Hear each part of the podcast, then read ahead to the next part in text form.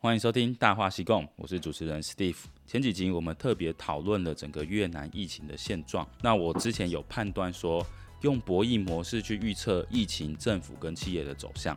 相对于现在的状况，有跟我之前预测比较相同，就是越南政府可能会跟经济妥协，而且走上群体免疫，大量的施打疫苗状况下去做开工。那我们今天特别请到我们印尼的台商朋友来讲看看，印尼这个国家它的疫情状况比越南更严重，它的防疫状况也比越南更差，但是整个印尼的台商。他们是怎么进行这个防疫，而且这段时间他们怎么度过的？希望给越南的听众们一些参考，还有让大家知道说群体免疫之下的生活状况，还有工厂的运营方式。那我们请我们今天的来宾 Ben 跟大家打声招呼。哎、hey，Hello，大家好，我是 Ben，我现在是在印尼。那印尼现在是一个，印尼是一个海岛型国家，所以它大概有一万多个岛。那我我我的位置是在于呃爪哇岛上，也就是他们首都的这个本岛西爪哇的这个位置，基本上跟雅加达算是同一个地区，车程大概还是要三个小时左右。Ben，你自己现在是在鞋业对不对？对，是在鞋业。对，那你们的工厂规模大概是多少？我们工厂规模大概是大概一千五百号人左右。我们一开始在讲说。先从大的整体状况来聊看看，印尼的疫情啊，好像也是从去年就开始，然后没有所谓什么一二三四波，对不对？就一直超严重。印尼其实就是从二零二零年的年初开始，其实这个疫情状况就是没有下降过，所以我们一直在说，我们台商一直在说，印尼它就是第一波疫情，其实一直都没有一个完结。那其他国家可能有第一波、第二波、第三波啦。那印尼的部分基本上是完全没有一个终结的。那最近一个比较特别的，就是在大概两周前，确诊人数有突破到五万，但是在近一周啊，那个确诊数字已经下降到五六千。那这个这个很明显的一个下降，基本上在我们看起来。本来它的确诊数字我们就已经不是说非常相信了，再加上在它没有一个很完整的封城的状况下，这个数字可以有这么明显的滑落。当然，我们认为这就是一个印尼政府对经济的一个妥协的一个做法。整个印尼，你刚才讲是单日破五万，然后又降下来变成单日五千嘛？是单日嘛？对不对？对，单日五万，然后大概十天到十三天的时间吧，就降到单日变五千。那我们的确是有很合理的理由去怀疑啦，这应该是黑数吧，或者说它降下来那个筛检的速度。是因为其实你在印尼看的话，你就知道其实它的封城状态跟。中国跟越南其实非常不一样。那台湾的封城其实比较偏向我，我必须要说，台湾的封城其实跟印尼很像。但是台湾因为它的自主管理意识非常强，所以台湾在封城的状况下，它可以做到某些地步的管控。那你像中国、越南这种，完全就是你就不能出你所在地，那政府有办法去限制你，包括用政府单位、警警察单位去限制你的出入。这个是我觉得共产国家可以做到的，那印尼基本上是做不到。他的警察可能早上在那边，晚上就不在那边了。你要过任何地方，其实都随便你。他名义上面好像有限制，但其实有太多的灰色地带是你可以去去玩。那当全全国人民都在玩这个灰色地带的时候，你就知道他这个管控其实是是不明确的。以越南来讲，我们如果一旦封，他就会连路上都堵起来，然后每个关口都有警察，你要过去，他就是要看你。阴性的检测报告，或者说你有什么特别使用目的，其实我觉得管的还算相对严格啦。那假设说印尼政府已经是这样，那印尼的整个人民他是怎么看待这个疫情？他有很积极做防疫吗？呃，印尼大概分两派人嘛，大概这个我可能以我个人的观点是跟知识水平有点关系。那知识水平相对低的人，他对于疫情会带来的危险性没有那么高。那再来，因为印尼是一个宗教性国家，所以他有很多人的呃信奉他的宗教，他认为对于他的宗教，他有更大的那个 responsibility。比如说，他必须要去朝拜，朝拜会不会染疫，这个东西其实他并并不在意。他比较在意，就是他不能亵渎他的神明，他必须要去每个礼每天或者每个礼拜去做他该做的事情。那另外一派人马，就是他们真的会很担心，所以他们就会很乖的戴好口罩。对，那印尼比较是这这两大派的人。那但是宗教类的，我必须要说比较多。对，嗯，所以合理的推断，你们那边的医疗应该也是崩溃了吧？其实就像我我我们在看的那个数字，当时确诊数其实从破两。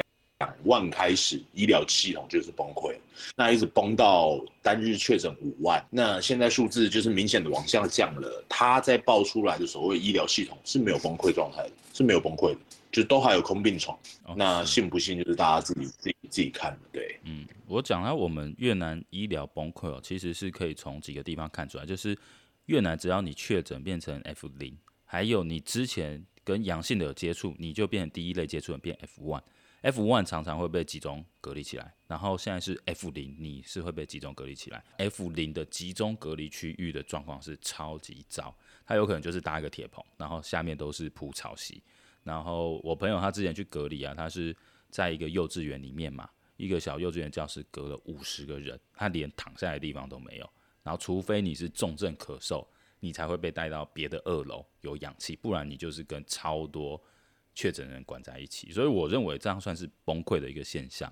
那你说你们那边没崩溃，还有床位，我也是觉得要怀疑一下啦。因为其实从二呃从去年开始，我们就陆续有收到收到资讯，譬如说他有集中隔离营。做的好像方舱一样，反正就是一个体育馆，大家在里面，或者是有一个会场。那这这种资讯其实陆续都会出来。我们现在唯一每一天定时会收到的，就是官方给出来的一个单日确诊数的资讯。我们也不不太再去相信说，哦，某某人推出来的新闻照片说，你也知道现在假假新闻真的很多。哦，某某某某新闻发出来，个别体育场哦，又有那种像是方舱类的这种集中隔离，然后大家其实也没有什么医疗设备，这种其实我们都已经不太会去相信，或者说已经麻痹了。所以，我们其实就是在看那个单日确诊数，啊，确诊数啊，现在降到五六千，其实大家也就是看一个心安。印尼现在这边我们台商的状况的思想心态，我可以说大部分是已经是倾向于这个状况。我们谈谈看，就是。越南大概有七万多个台湾人，哦，那以南方居多。听说印尼应该也是上万个台商在那边吧？印尼的实际台商人数我是不太确定，但是破万是绝对的。那我觉得是不会比越南多啦，可能一两万可能还是有的。对，那你周围知道台商的确诊状况多吗？因为疫情就是在。单日确诊破五万的时候，其实印尼的台商我们有团结起来，就是做一个所谓的紧急处理中心。那当时我们也有确统计人数，人数的话我没有记错的话，大概是一百一百出头人。那现在是外，其他的是都已经康复了。对，嗯，哦，那整个印尼现在它的进出入境的状况是有封锁的吗？还是没有封锁？不像越南，就是入境一定要隔离二十一天，而且最好要有。打完疫苗才会变成七加七这样。呃，现在印尼的那个法规其实基本上是每两三天都在改一次。那最近的一次，如如果我没有错的话，是你还是可以入境。你有工作证的，你必须要有工作证。你其他所有其他要新办签证的事都不行。但你有工作证，或者是你是本地国民的话，你还是可以入境。然后入境之后，你还是要接受隔离。那他甚至有一些，就是他可以在旅馆或者是在机场当下可以帮你打第一剂或第二剂的疫苗，这样子。哦哦，所以你们现在那边疫苗是很充足的，就对。呃，就对啊，就可能比越南更疫苗数量比较多，然后施打的进度，就我了解也是比越南要快。但是实际现在全印尼大概有多少施打数，这个我还不是很清楚。对，嗯嗯，了解，好吧，嗯，就是每个国家的状况不一样啦，可能你们就一直都很严重，所以开始。提早准备疫苗，所以数量够。现在越南还是属于某些人还没打到，大部分人都还在等第二剂这个状况。是啊，但是我呃，基本上我是觉得，透过这个节这个语音，我也是希望说，大家对于疫情其实都很紧张啦。当然，印尼算是比较严重的一个地方。为什么我们会说这边台商到最后都无感？其实到最后就是说，呃，你担心也没有用，因为有太多的病毒。呃，不同种类的疫苗，其实说实在，哪一个疫苗比较有用，其实你也不是太了解。大家所谓学者做出来的、专家做出来的这些测试，它的 sample size 基本上，我可以跟你说也是不够的，因为它根据年龄也不一样。那只是说大家就是不要恐慌，不要紧张，基本上就是维护好自身的那个健康状况，其实就是最好的疫苗。你们现在的工厂啊，什么样的防疫工作吗？其实我们就是做最基本的，就是我们现在基本上不不只是我们，包括。呃，全印尼大部分的工厂都已经做了那个所谓的自动检测体温系统，啊，你进来他就 scan 你，啊，你你的体温没问题，他就放你过啊。如果你的体温过高，他就会出警示系统、警报系统，你就要去做快筛。现在基本上每间工厂的公司或工厂啦，他的医护室都可以做简易的快筛。那你如果快筛出来是阳性的话，就会请你回家隔离十四天这样子。对，你们就是比较冷静的状况下，是把它视为一种流感。才跟它共存嘛，就觉得说，反正得了也不一定会死，不用太紧张这样子。你就只能这么说，因为快筛毕竟还是要成本，不可能说全工厂每一天都大家进来都快筛。说实在，你这样子做一天两天可能可以，你真的要做个，你像从去年爆发到现在，你每天做那个基本上是不合理的。所以只能说，在你没有症状的状况下，我们就相信你是 OK 的。那只是大家就是口罩戴好，然后清洁做好，就只能我们只能做到这样子，最简易的。听起来就是就没有特别针对他去做什么处理啊。像现在越南政府有规定，就是说南方的省隆安到胡志明市有一些政策，是你工厂的人要百分之百打完疫苗，你才可以开工，或者说你打完两剂之后的第二周，这些人可以开始上班，或打完第一剂的四周之后，这个人可以上班。所以整个印尼它是有把开工跟施打疫苗绑在一起的吗？印尼是没有。首先，越南在讲这个话的那个人，可能倒不知道越南现在施打疫苗的数量百分比是多少，个整体要打完大概多少吧？